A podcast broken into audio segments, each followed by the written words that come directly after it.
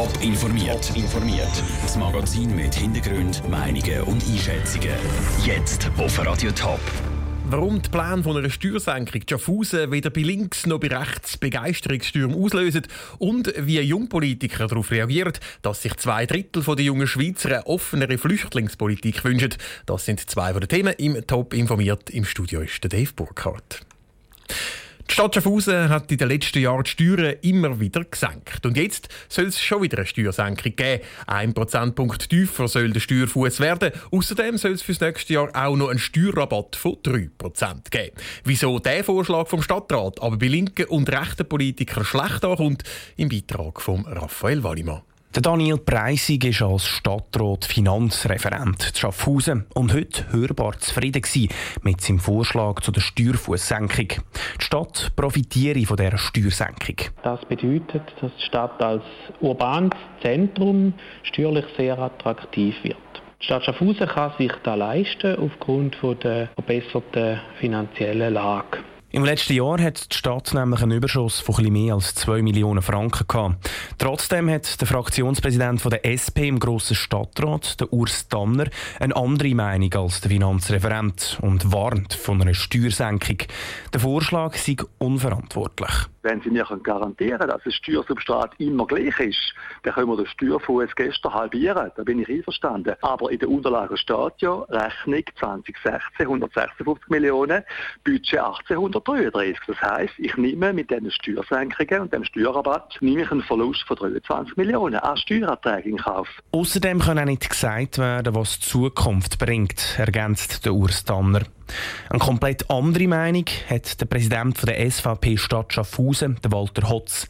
Für ihn geht die Steuersenkung sogar zu wenig weit. Das zeichnet sich jetzt auch ab für das Geschäftsjahr 2017, dass die Steuereinnahmen der juristischen Personen wesentlich höher werden sein wie budgetiert. Und wir sind der Meinung, die Leistungen, die die Privatwirtschaft gebracht hat, die sollten auch wieder denen zurückgegeben werden, die da dazu beigetragen haben.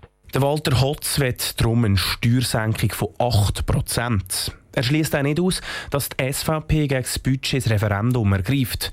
Wenn dann auch noch die SP das Referendum aus komplett anderen Gründen ergreift, wird die Budgetdebatte zu Schaffhausen richtig kompliziert. Der Beitrag von Raphael Wallimann. Als nächstes wird der Budgetvorschlag vom Stadtrat von der vorbereitenden Kommission angeschaut. Im November sollte dann der grosse Stadtrat darüber abstimmen. Kommt der Vorschlag durch, kann das Referendum dagegen ergriffen werden. 73 Prozent der jungen Menschen weltweit würden Flüchtlinge in ihrem Land aufnehmen. Das zeigt eine neue Studie vom World Economic Forum WEF. Die Offenheit der jungen Generation löst bei Schweizer Jungpolitikern gemischte Reaktionen aus. Andrea Blatter. In der Schweiz sind sechs von zehn Leute im Alter von 18 bis 35, die Flüchtlingen gegenüber offen eingestellt sind. Unter dem internationalen Durchschnitt also, aber doch immer noch zwei Drittel. Junge Menschen sagen vermutlich beim Thema Flüchtlinge einfach offener, sagt Muriel Weger, die Vizepräsidentin der JUSO Schweiz. Ich denke, dass äh, junge Leute vielleicht auch mehr Kontakt haben, weil sie noch im Studium sind, weil sie die Leute auch sehen und sehen, dass die Leute normale, andere junge Menschen sind.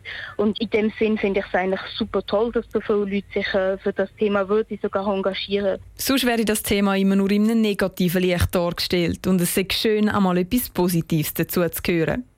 Jeder vierte Umfrageteilnehmer hat sogar angegeben, dass er Flüchtlinge bei sich die aufnehmen Die hohen Zahlen überraschen André Silberschmidt, Präsident der Jungfreisinnigen Schweiz, gar nicht.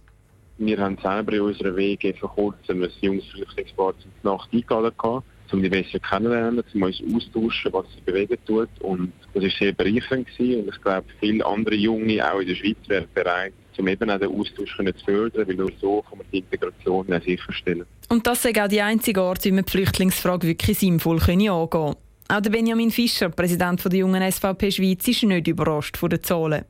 Es sei einfach, um bei so einer Umfrage mal Ja ankreuzeln, sagt er. Sobald es dann aber eben konkret wird, ist es dann komplizierter. Weil es ist ein sehr großer Unterschied, einfach den guten Willen zu zeigen denke, das werden die meisten. Aber was es dann wirklich alles mit sich bringt, ist man sich dann auch nicht bewusst. Darum müssen wir die Zahlen von so einer Umfrage auch immer ein bisschen mit Vorsicht geniessen. Die Umfrage führt zwölf jedes Jahr durch, um herauszufinden, was für Themen die Jungen weltweit am meisten beschäftigen und bewegen. Der Beitrag von Andrea Blatter. Detaillierte Zahlen von der Umfrage und den Link zu den Ergebnissen gibt es auf toponline.ch. Top informiert, auch als Podcast. Mehr Informationen gibt's auf toponline.ch.